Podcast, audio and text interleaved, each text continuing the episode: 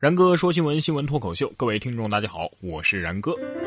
真是有点搞不清楚现在这个时代了，人人都怕长肉，胖了几斤就抓狂，体重过百就暴走，动不动就怀念自己最年轻的时候是怎样怎样的。反正我是不稀罕啊。印象当中，我体重最轻的时候只有八斤，而且啊，当时的情绪是极不稳定，生活也不能自理，还不知羞耻的光着身子，天天都哭到后半夜呀，给家里父母是添了无数的麻烦。从那时候起，我就知道这体重太轻绝对不是什么好事儿。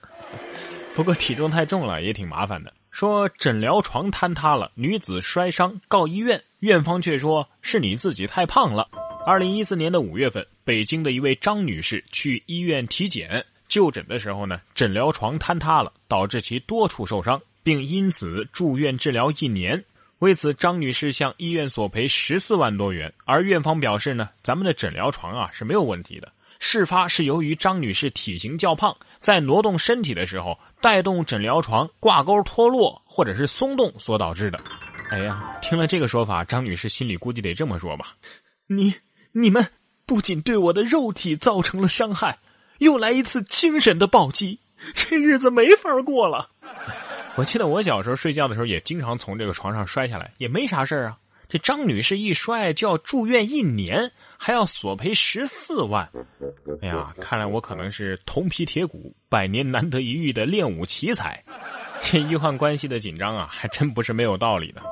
这床得说了，你们人类的纷纷扰扰，我不懂。还是体重惹的祸，你不想胖啊？有人逼你胖。有一种饿叫你奶奶觉得你饿。武汉的陈婆婆今年六十四岁，五岁的孙女君君呢，怎么吃都是只长个子不长肉。急得他呀，把孙女儿带去了多家医院进行检查。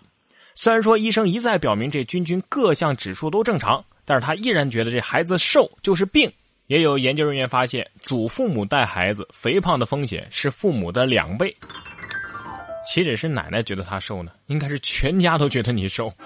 看到网友评论说呀：“我一天在家吃八顿饭，真想叫自己八顿将军。”然而并不知道怎么和奶奶说这句话。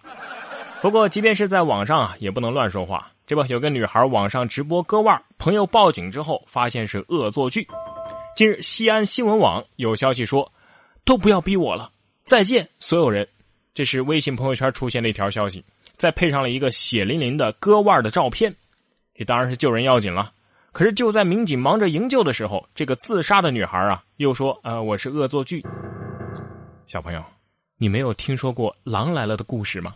下次你把自己捅个十几刀，也没人关心你了。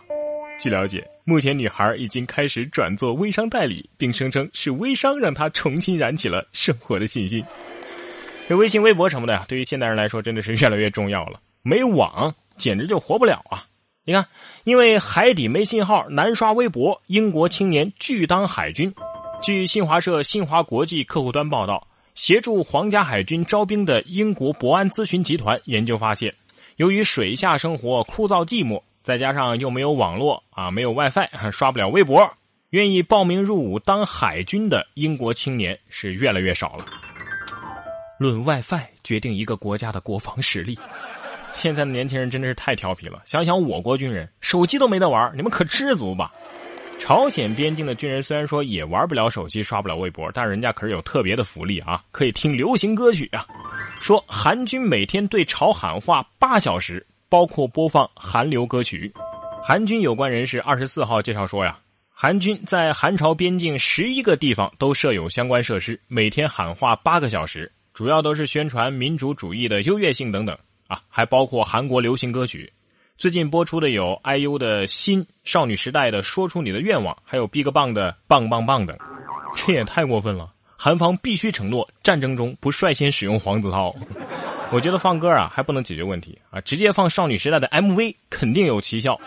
居然还放 BigBang 的歌曲，太心机了。这只要韩国一嘣嘣，那对面就要沙卡拉卡，还打什么打呀？不过这样的情况估计也要休止一段时间了。这韩朝已经达成了协议，朝鲜解除准战时状态，韩国也停止广播。八月二十二号到二十四号，韩朝高级别对话在板门店进行，双方为缓解最近急剧升温的韩朝军事紧张局势进行了磋商，并且达成了协议。朝鲜决定解除准战时状态，若不发生非正常事件，韩国就在八月二十五号的中午十二点起，停止在军事分界线附近对朝鲜的扩音喊话。哎，这就对了嘛，能动手尽量不吵吵哈，既然在吵吵，就不会动手。看来各方对他们此前那种剑拔弩张的态势表示不 care 是极其正确的。梁山兄弟越打越亲，更何况这两家本来就是亲兄弟，要糖吃可以，坐下来有话好好说，别让大人们烦心，今后才能继续好好的玩耍嘛。不过话又说回来，这解放思想啊，真的是很重要，不然怎么会有这样的福利呢？呼吁解放思想，全球六十多个城市的女性裸胸游行。根据英国《每日邮报》的报道，今年啊是裸胸日成立的第八年，在上周日，包括纽约在内的全球六十多个城市的街头上，众多女性赤裸上身举行游行，以此来维护女性在公开场合和男性一样能够袒胸露乳的权利。因为在这些地方啊，男性可以裸胸，而女性赤裸上身就是违法行为。别问我原文链接在哪儿，反正我看到的新闻图片也是打了码的。我说，既然都举行了这么有意义的活动了，为什么还要打上马赛克呢？既然要打马赛克，那些露胸的男的是不是也要打上呢？嗯，关于这个活动啊，你们也别问我怎么看，我只是单纯的睁大眼睛看。不过下面这位我就不忍直视了。小伙子扮女装深夜招嫖，因为颜值低遭拒，还被打劫了。二十一号的凌晨，大连一个男子男扮女装与人约会，靠出卖身体获利。结果当晚对方到家中之后呢，嫌其不够美，拒绝与其发生关系，并且要求他支付打车来的钱。被拒绝了之后呢，来约会的男子抢走了一百台币、一美元和一部手机之后逃离。这是自己约的炮，含着泪也要抢完啊！然哥想知道，哎，这位男扮女装的大侠，您的那道沟是怎么挤出来的？妹子们可以好好学学啊！连性别都可以作假，那个别证件有假的就不足为奇了。可是看到下面这条新闻呢，我还是忍不住笑了。说云南警方查获来自星星的驾驶证，有效期起始期啊，竟然是二零零一一年。这是十九号，云南大理交警在假牌套牌专项整治行动当中，发现了一位驾驶人所持的 C 一类机动车驾驶证有效期的起始日期竟然是二零零一一年，民警顿时傻了眼了。该驾驶人承认，呃，这个证件啊是托熟人买的，花了一万多呢。我说司机朋友啊，您可以这样解释。呃，我我我可是从一万八千多年后穿越回来的，你们这些人怎么怎么这么不讲道理啊？我这可不是机动车啊，这是我的时光机，就这证件要一万块钱，看来啊，其中有五十块钱是工本费，另外的九千九百五是时间充值，要不然就是交智商税了，一万多呀！你随便到哪个驾校都能享受 VIP 学车待遇了吧？不仅不会挨骂挨打，还有饭吃呢。不知道这司机是怎么想的。然哥说新闻，我是然哥。想要跟我取得交流的朋友，可以关注我的新浪微博“然哥说新闻”或者微信公众平台“然哥脱口秀”都可以。